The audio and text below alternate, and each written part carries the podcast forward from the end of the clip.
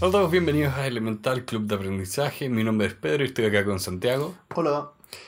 Y el libro de esta semana es Contagious, Contagioso de Jonah Berger. Este libro trata sobre cuáles son las condiciones que tiene que tener una cosa, idea o producto para que se vuelva viral, es decir, que se contagie de persona a persona. Y explora seis distintos principios, el de una moneda social, el de los gatillos, la emoción, el, lo público, el valor práctico y las historias. Jonah Berger, un profesor en Wharton, en la Universidad de Pensilvania, y es un experto en todo lo que es boca a boca, influencias sociales, cómo se comportan los consumidores. Es una mezcla acá entre marketing y economía conductual, diría. Sí. Y ha escrito varios libros respecto al tema y este fue el que escogimos para esta semana. Algo un poco más liviano después del monstruo de la semana pasada. Este libro lo encontramos a propósito de las recomendaciones de Amazon, que tiene un, un algoritmo bastante certero respecto a lo que uno ya ha comprado veces anteriores. Por lo tanto, este libro se parece mucho a los libros de economía conductual que hemos explorado en este podcast. Y esa fue la forma en que llegamos en realidad. Eh, qué, qué feo, no hay una historia más mágica. Sí. Amazon tiene toda la razón. Amazon los conoce mejor que sus padres. Es verdad. Y Facebook más todavía. Uh. Y sin más preámbulo, entonces, vamos al libro. Cuando el autor se refiere a la palabra viral, lo que quiere decir en realidad es la, el traspaso de algo, una información, una cosa, un producto, de una persona a otra. Por lo tanto, tiene que entenderse en un sentido bastante amplio. La palabra viral quiere decir eh, infectar, el pasar de una persona a la otra. Y por lo de tanto, virus. de virus. Y por lo tanto, el concepto fundamental aquí es el boca a boca. Es decir, cómo la gran mayoría de la transmisión social se da por esta cosa que es el boca a boca. Porque el boca a boca tiene algo que penetra nuestras barreras mentales y nosotros confiamos inmediatamente en la persona que nos está hablando. La, eh, las personas tenemos como varias debilidades mentales, pero una de esas es eh, lo que hemos visto antes, que el efecto ancla, que la primera información que entra es muy difícil de ser reemplazada. Y también, cuando confiamos en una persona, lo que nos dice lo consideramos verdad. Y esta mezcla hace que el boca a boca sea tan potente. Especialmente si es algo como por primera, que por primera vez lo escuches. Mm. Otro elemento interesante de el boca a boca es que uno tendería a pensar de que el boca a boca en su gran mayoría está hoy en día a través de las redes sociales, de la de YouTube, de Facebook, de Instagram. Y la verdad las cosas es que según varios estudios que el autor cita, solamente el 7% del boca a boca ocurre online. La gran mayoría de la transmisión social de información está en la vida cotidiana, eh, fuera de las redes sociales. Y me llama mucho la atención porque yo tendería a pensar de que con la fuerza que tienen las redes sociales es evidente que por ahí fuese que se transmiten las cosas. Es que la variable clave acá es conversión. Porque un tema es que te digan algo y lo otro es que esté operando de la manera que este autor describe el boca a boca. Como esta influencia externa Mm, que es más potente que, entre comillas, que te digan algo en internet. sí. Porque incluso un video de YouTube que recomienda un producto, ¿cuántas de esas, digamos, 100.000 visitas efectivamente fueron a comprar el producto? Mm. Y dentro de este boca a boca hay que pues, cuestionarse y preguntarse qué es aquello que hace que un contenido sea viralizable. Y la respuesta del autor está dada en seis principios que se transforman en seis capítulos. Solamente enumerando. El primer principio es de la moneda social. El segundo es el de los gatillos o triggers en inglés. El tercero es el de, los, el de las emociones. El cuarto es de aquello que es público. El quinto, del valor práctico. Y por último, las historias, el sexto. Y sin más preámbulo, pasemos a revisar cada uno de ellos, ¿no? El primero tiene que ver con la moneda social. Las personas transmiten a las demás cosas que hablan de sí misma. Es decir, si tú le comunicas a otra persona que tienes una preferencia por un determinado restaurante, lo que estás diciéndole es que a ti te gusta, es decir, habla de tu persona. Por lo tanto, una de las cosas que son que hacen un- uno de los elementos que hacen a un producto viralizable es que hagan parecer a quien lo comparte que a, a quien lo comparte teniendo una determinada característica. La gente empieza a construir personal, no personalidades, pero imágenes de ellos mismos dependiendo de las cosas que consume. Y también nosotros juzgamos a las otras personas de esa manera. Es como, ¿cuál es la impresión de alguien que compra productos de Apple? O de Windows, o más allá de eso. ¿Cuál es la impresión de una persona que se viste de una determinada forma o te recomienda una determinada cosa? Sí, porque dentro de cualquier producto siempre hay líneas, entre comillas, de más alto prestigio y menos prestigio.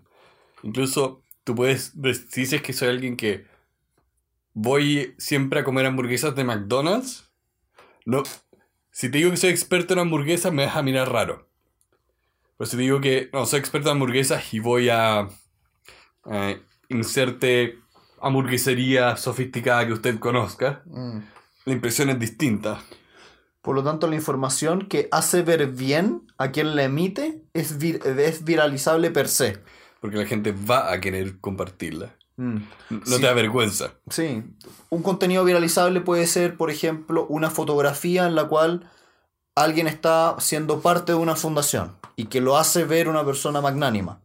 Por lo tanto, si tú haces un video donde los participantes parecen personas buenas, es altamente probable que esas personas lo compartan. O por último, que se identifiquen. Si una persona ve un video donde eh, se habla de la pobreza y lo comparte, da la impresión de que es una persona que está preocupada de la pobreza y por tanto se genera este efecto viralizador. Y eso es lo que vemos harto en Facebook, en los social likes. Sí. No, ese tenía otro nombre, era, una, era una palabra, una mezcla entre eh, activismo y, likes. no recuerdo la palabra que usaban para reírse de eso. ¿Qué cosas son propiamente tales aquellas que son las que te hacen ver bien o que te hacen parecer extraordinario? El autor explora varias. Una de ellas es todas aquellas cosas que nos generan una especie de impresión muy importante porque son asombrosas. Por ejemplo, si es que tú compartes un video donde se habla de física nuclear, que puede ser una cosa muy en sí asombrosa, hace parecer que tú eres una persona preocupada de esas cosas y por lo tanto eres igual de asombroso que el contenido que estás viralizando. Y por lo tanto las personas lo comparten. También cosas como los drones, que tienen ese efecto como de wow. Mm, Y la gente, los videos de drones se comparten mucho, porque por un lado también son novedosos, pero tiene eso, que es dentro de los videos, algo, solo por la forma que está grabado, extraordinario. Y también pasaba con la GoPro, que no era que la gente ahora hiciera más deporte, es que ahora esa, ese deporte tenía este nuevo ángulo y por eso... Se podía mostrar. Sí, se podía mostrar, eso era, se podía mostrar de un nuevo ángulo. mm. También cosas que nos hacen parecer muy impresionantes. eh, todas aquellas que, nos de- que demuestran al público de que tú tienes algo que el resto no. Por ejemplo, en los sistemas de millaje y acumulación de millaje de las aerolíneas que crean a un viajero normal, un viajero frecuente, un viajero golden, uno platinum y no sé qué.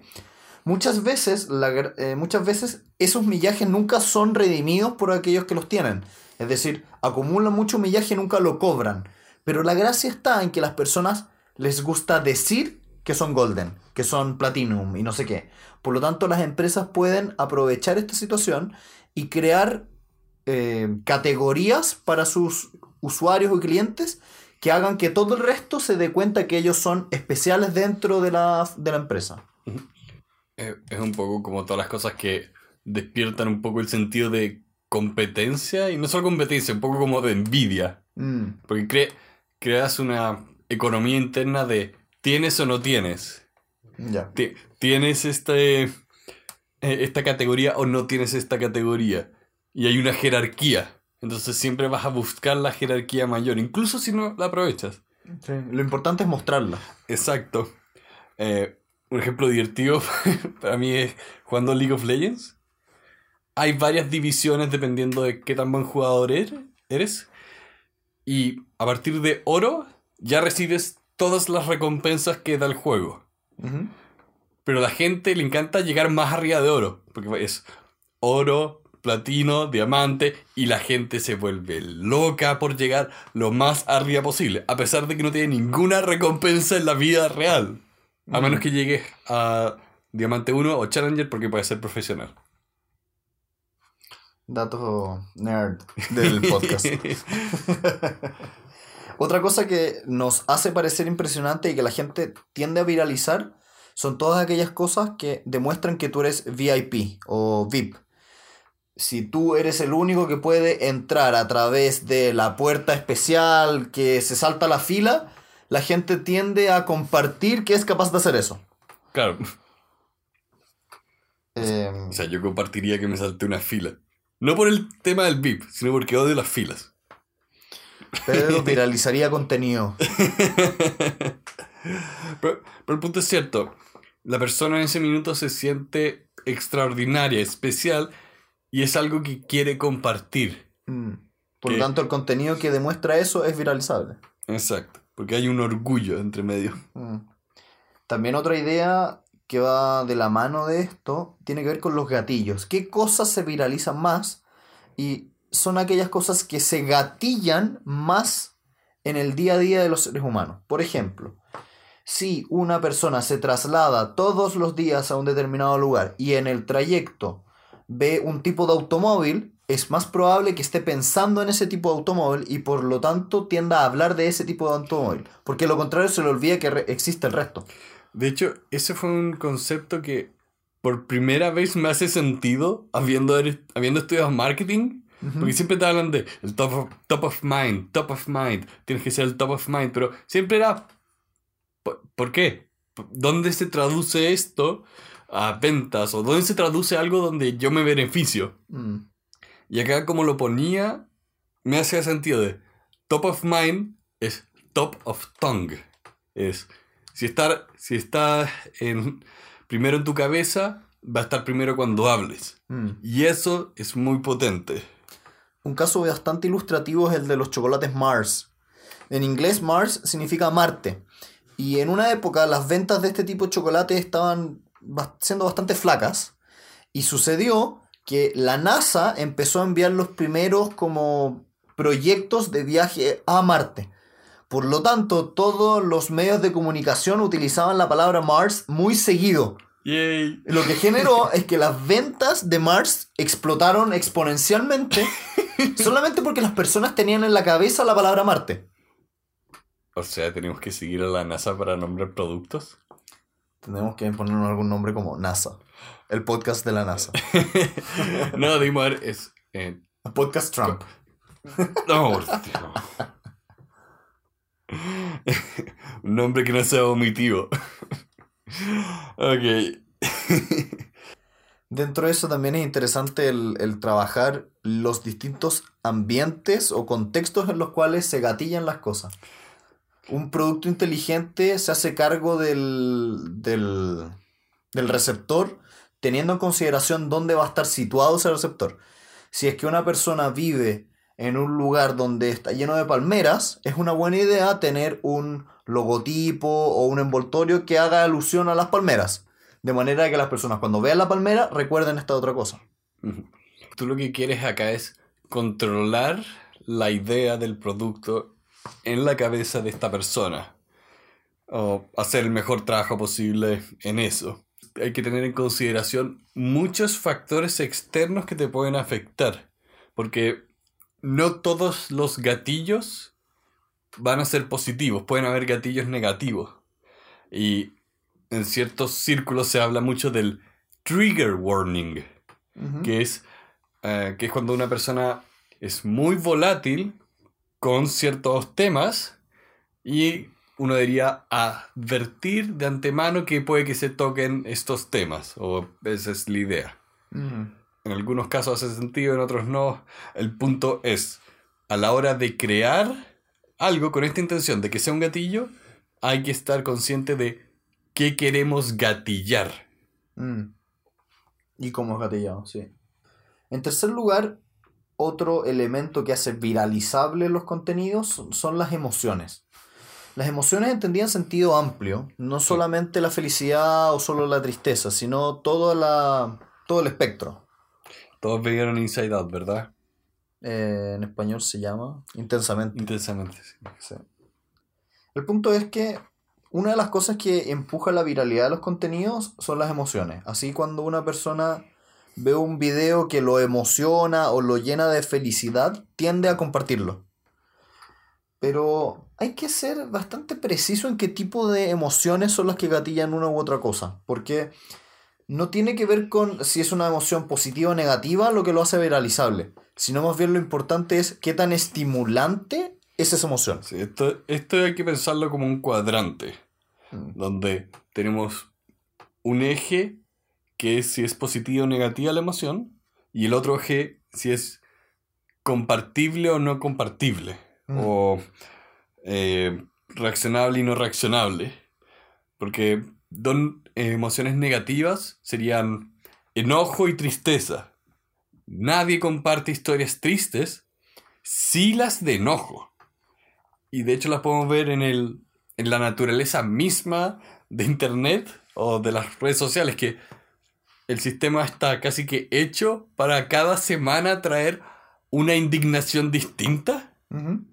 Eso es un muy buen ejemplo de cómo el enojo y la indignación son cosas viralizables y por eso cada semana hay una distinta. Sí.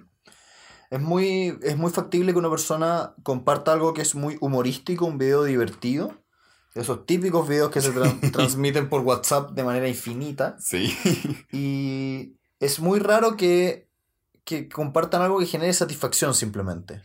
Es importante que tenga esta cosa que te haga sentir eh, interesante, que te, que te eleve el corazón cuando lo ves, o que te dé risa, o ya, no llanto, enojo, como... Porque fíjense que incluso los videos que salen como video muy satisfactorio, lo que hace esos videos compartibles no es que son satisfactorios, es el asombro. Sí. De que ves que alguien hizo un círculo perfecto, de lanzar una pelota de básquetbol desde un edificio a un aro, eso es asombroso, más que satisfactorio. mm, El cuarto aspecto es que las cosas sean públicas, que se puedan observar. Y si no son observables, hazlas observables de una u otra manera.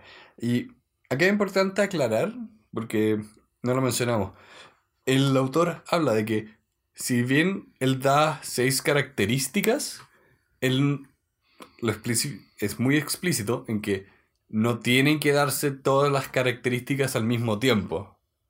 Esto es como, piénsenlo como una, más que una guía, una, un lente para analizar la idea que ustedes quieren que sea viral y ver si cumple por lo menos con uno o dos o de qué manera pueden apoyarse en uno. Mm.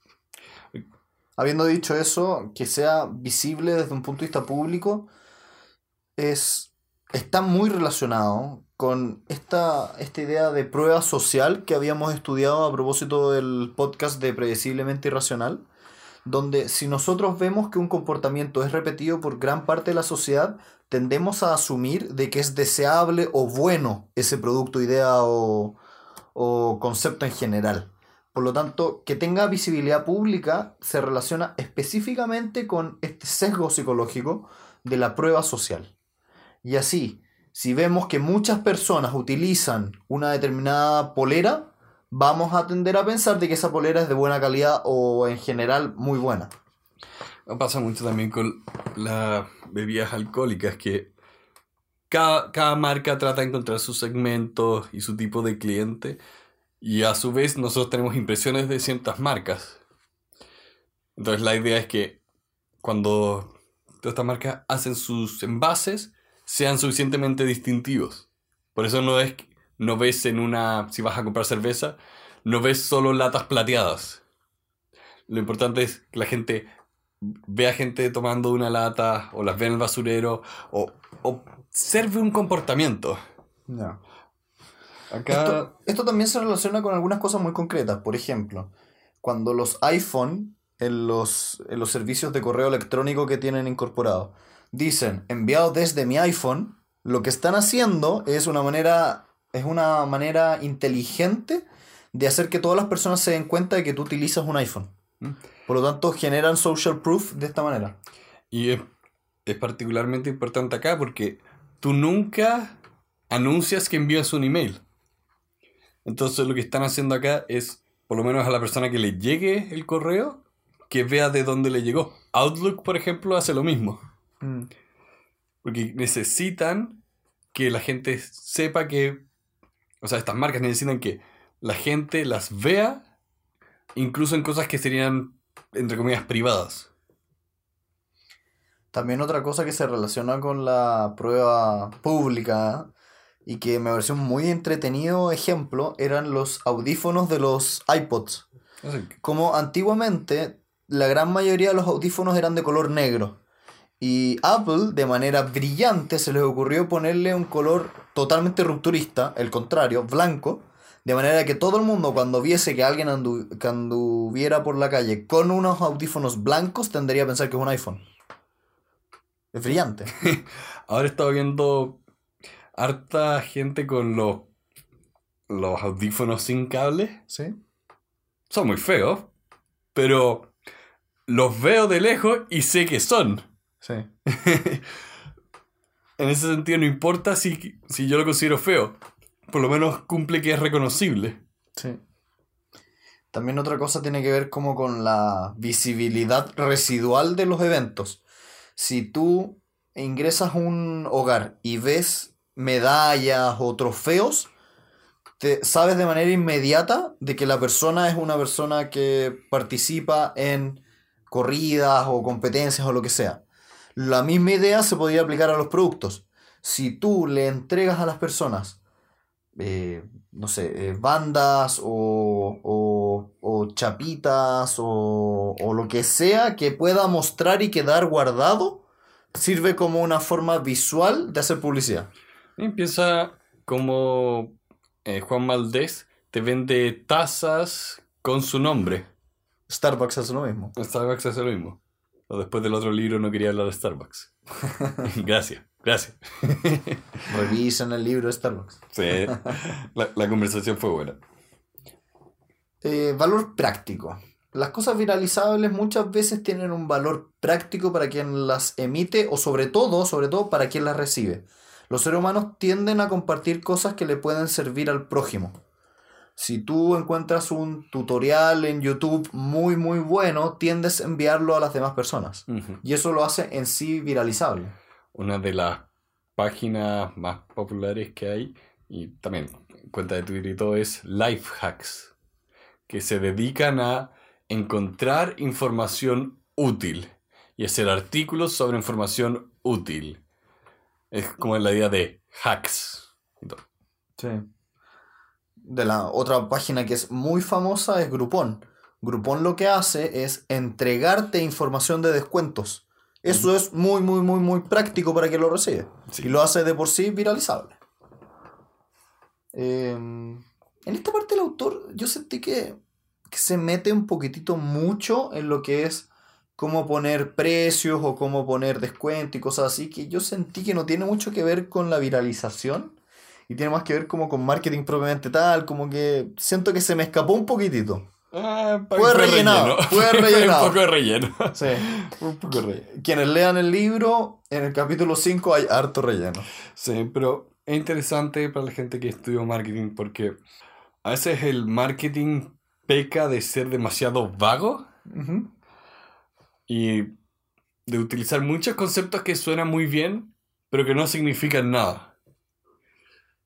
Y es importante aterrizarlo lo más posible, porque al final del día tú estás vendiendo productos y servicios, intercambiándolos por dinero. Eh, Yo estoy tan acostumbrado a escuchar a mis alumnos en las pruebas orales decir tantas palabras bonitas, repletas de cero sentido, que te entiendo completamente. Y la última parte es historias. Porque los, los seres humanos estamos hechos para contar y recibir historias. Está realmente en nuestro ADN social y cultural alrededor del mundo. Las historias son las cosas más fuertes que ustedes pueden utilizar si es que quieren que algo sea compartible.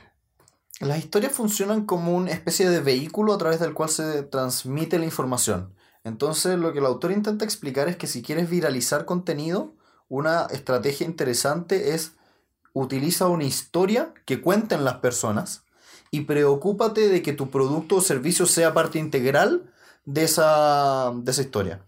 Yo recuerdo un, un comercial de televisión, un... ¿Cómo se dice comercial para Latinoamérica? Publicidad en la tele. Recuerdo un comercial de televisión, publicidad en la televisión, que se trataba de un manjar, que es como un producto parecido al dulce de leche. Y que es. Que todo el mundo se acuerda porque un niñito le decía a otro, mi Oh, mamá me da manjar colún. Y muchas personas tienden a odiar, como Pedro aquí presente, a odiar esa publicidad, pero con, logró 100% lo que quería, que era hacer fundamental el nombre del producto en la historia. Sí. Hay muchos, por ejemplo, hay muchos comerciales o publicidad en general que cuentan muy buenas historias, que las personas las reproducen, pero olvidan meter al producto entre medio. Entonces pierde absolutamente el, el sentido. Y no Bueno. tienen, no, no sirven para nada. Yo te puedo decir que. Te puedo hablar de el, la publicidad que utilizaron para el Super Bowl de un niño vestido de Darth Vader jugando en la casa. Es el de Audi. Yo no me acordaba de qué auto era. Yo- yo- bueno, sí, pues. Claro, pero tú sabes más de autos.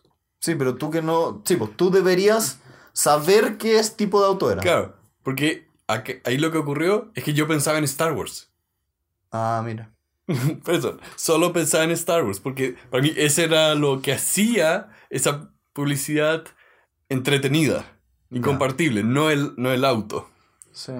Es que sí, sí, estoy de acuerdo contigo, porque si yo tuviese que narrarle a un tercero ese, ese, ese pedazo publicitario, le diría, se trata de un video donde un niño simula ser Darth Vader de Star Wars y utilizar la fuerza, y va aprendiendo distintas cosas, incluso hasta un automóvil. Exacto. Y no tendría por qué especificar que el automóvil es un Audi. Exacto. Eh, Audi es que sus, sin- sus signos son circulitos, ¿no? Ya. Mira este otro ejemplo, que me acordé de esta publicidad porque la analizamos en clase, por esto mismo. Porque mostraron ese comercial de Audi, que era difícil recordar el nombre y que no podíamos hacer eso de decir la marca en la historia. Pero había otro donde era muy simple, estábamos observando un... eh, do- donde cuelgas las llaves en la entrada de una casa. Y la persona iba diciendo, mira, tú necesitas un auto confiable. Y ponía las, las llaves de un Toyota. Necesitas un auto que sea accesible. Y ponía las, las llaves de un Hyundai. Iba nombrando cosas y al final, de la forma en que las llaves quedaban colgando, se formaba el signo de Hyundai. De Audi. De, Au- de Audi. De Audi. Se nota que... Se nota. No, se nota que encantó ahí. No, pero el punto es que yo para contar la publicidad tengo que contarte que se trata de una marca. Independientemente que yo tengo mala memoria para esas cosas porque no me interesan los autos. Sí. Alguien que le interesan los autos se va a acordar. O sea, yo te, yo te dije la marca de los circulitos y te acordaste de la marca. Sí, porque a mí me gustan los autos. Claro. Bueno, esa es la efectividad de los logos. En fin. en fin. Y habiendo dicho eso, eh, este es un libro breve. Las ideas que tiene no son tan, eh, digamos, extensas y si, y si ustedes revisan el libro propiamente tal, no creo que encuentren mucho más de lo que le hemos contado. No obstante ello, no obstante ello, siento que es un libro súper ágil. ¿A ti qué te pareció? O sea, yo encontré que estaba bien el libro. es un buen libro. Pero me pasó que era tan ágil, creo que yo iba muy rápido. Eh, este no es el tipo de material con el que yo engancho de manera muy fuerte. Eh, pero creo que tiene mucho valor. eh, Es ese problema donde quizás a mí me hubiera gustado consumir estas ideas de otra manera. No en un libro, quizás sí en un paper más corto. Pero no quiero sonar como que este era un mal libro, que no me gustó, eh, o que estaba mal hecho. No, ese no era el problema. Acá, Un tema de interés tuyo. acá es un tema de interés mío, efectivamente. Ya. Eh. Si tuvieras que ponerle una nota del 1 al 10, Eh, yo me siento tranquilo con un 7. ya. Porque, como digo, no quiero castigarlo por, por algo personal cuando hay mucho mérito y ahora especialmente donde cada vez tenemos un- una especie de currículum online, tenemos un portafolio online de las cosas que hacemos, es importante empezar a pensar en estas cosas si es que queremos tener éxito. Si queremos tener más seguidores en Twitter o YouTube o lo que sea, muchas de estas cosas ayudan. Porque, como decíamos, no es tanto que nos compartan en Facebook, sino que la gente hable de nosotros en la vida real. Mm. Y ambas. Y hay una correlación fuerte entre, entre uno y otro. A mí en lo personal me gustó. Fue un libro ágil, muy sencillo. eh, los ejemplos eran atingentes, estaba bastante bien escrito. Las ideas eran consistentes, hacía un buen cierre en tomar todo uno de los elementos, cada uno de los elementos y hacerlos propios. Me gustó, no sentí que era un libro entretenido, rápido, muy regalable. Sí. Muy regalable. Este es un regalo a muchas personas. Así que yo me quedo con un 8 de 10 porque si bien no era, no era una biblia de marketing, era un libro entretenido, aterrizable, que se hacía cargo de lo típico que es lo viralizable, hoy, perdón, lo que hoy es típico, lo viralizable, pero que no tantas veces ha sido estudiado de esta manera. Así que Hay un tema acá que es importante tocar que lo voy a poner en las notas, porque alguien también hizo un. Han hecho varios estudios sobre cuáles emociones se comparten más. E incluso hay un gráfico de cuáles se comparten más, más que cualquier otra. ya. Y dentro de ese está el enojo. Y me, me acordé de cuando analizaron el caso de una persona que se llama Phil Fish, que es un diseñador de juegos, que era una persona muy controversial, con mucha presencia en Internet. Y una cosa que se analizaba sobre su caso era que todas las noticias que confirmaban que Phil Fish era una mala persona eran mucho más compartidos que los artículos que decían Phil Fish dice otra cosa. Entonces, la, la mezcla entre el enojo, la indignación y el sesgo de confirmación hicieron que toda, toda la imagen de esta persona se viralizara de una manera negativa, que es lo que no quieres que pase. Al punto que yo comentando esto mismo, este mismo, esta misma investigación que se había hecho, comentándola con un grupo de amigos con los que jugamos videojuegos, una persona lo primero que me dijo, ah no, Phil Fish es un tal por cual. No, escuché, no escuchándome, las cosas pueden ser virales, pueden ser virales para bien y para mal. Y es importante tratar de no caer en el lado negativo de las cosas. Si tuvieras que recomendarle este libro a alguien, ¿a qué sería? A ver, cualquier ¿O a quién se lo regalarías, por último? A ver, se lo... esa creo que es mejor pregunta. Se lo regalaría a cualquier persona que quiera tener presencia online, quiera vender cualquier cosa, porque, de nuevo, boca a boca no depende de si estás en internet o estás eh, en el mall. Depende de estar donde estás tus clientes. Así que yo lo re- como es marketing liviano, se lo recomendaría a cualquier persona que sienta que o tenga un proyecto personal, un emprendimiento personal o que quiera tener presencia online, a toda esa gente se la recomiendo. No. ¿Tú tienes a alguien en particular en la cabeza? Mm, Sí, emprendedores. Creo que emprendedores, sobre todo emprendedores con aplicaciones web o cosas así, me imagino que les puede servir más. Pero sí, emprendedores es la palabra. Y para terminar, contarles que estamos trabajando en la producción de un Patreon, que es un sistema a través del cual ustedes nos pueden apoyar, ya sea con un dólar o 100 dólares o lo que ustedes quieran para la producción de este podcast. es un sistema que funciona en base a recompensas, es decir, si ustedes nos ayudan con un determinado monto, les podemos dar un determinado tipo de recompensas o un monto más alto, una recompensa mejor, etcétera, etcétera. Estos son lo que se llaman las metas a las cuales nosotros vamos a ir llegando. Y los invitamos a participar porque nos hemos sentido muy apoyados. Les agradecemos a todos ustedes escucharnos, porque este proyecto no existiría si no tuviésemos a alguien a quien compartirle nuestra emoción por el aprendizaje.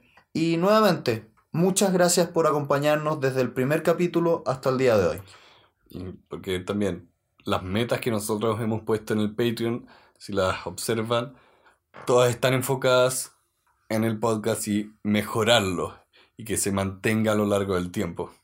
Así que, habiendo entregado esa noticia, solo nos queda despedirnos. Muchas gracias nuevamente por acompañarnos. Y que estén muy bien. Adiós. Muchas gracias a todos por acompañarnos una vez más en este club de aprendizaje. Para estar al día pueden seguirnos en las tres redes sociales, Facebook, Instagram y Twitter, donde podrán encontrar noticias y citas a los libros que leemos. Los invitamos a compartir con todos sus amigos este episodio para difundir sus ideas y hacer de este un mundo mejor. Les pedimos que nos dejen sus comentarios y opiniones en nuestras redes sociales y en particular las aplicaciones Apple Podcasts y Overcast si están en iPhone y Podbeam y Stitcher si es que están en Android. Finalmente, los invitamos a suscribirse a nuestra comunidad en la aplicación de su preferencia. Muchas gracias a todos aquellos que forman parte de este club de aprendizaje. Que estén muy bien.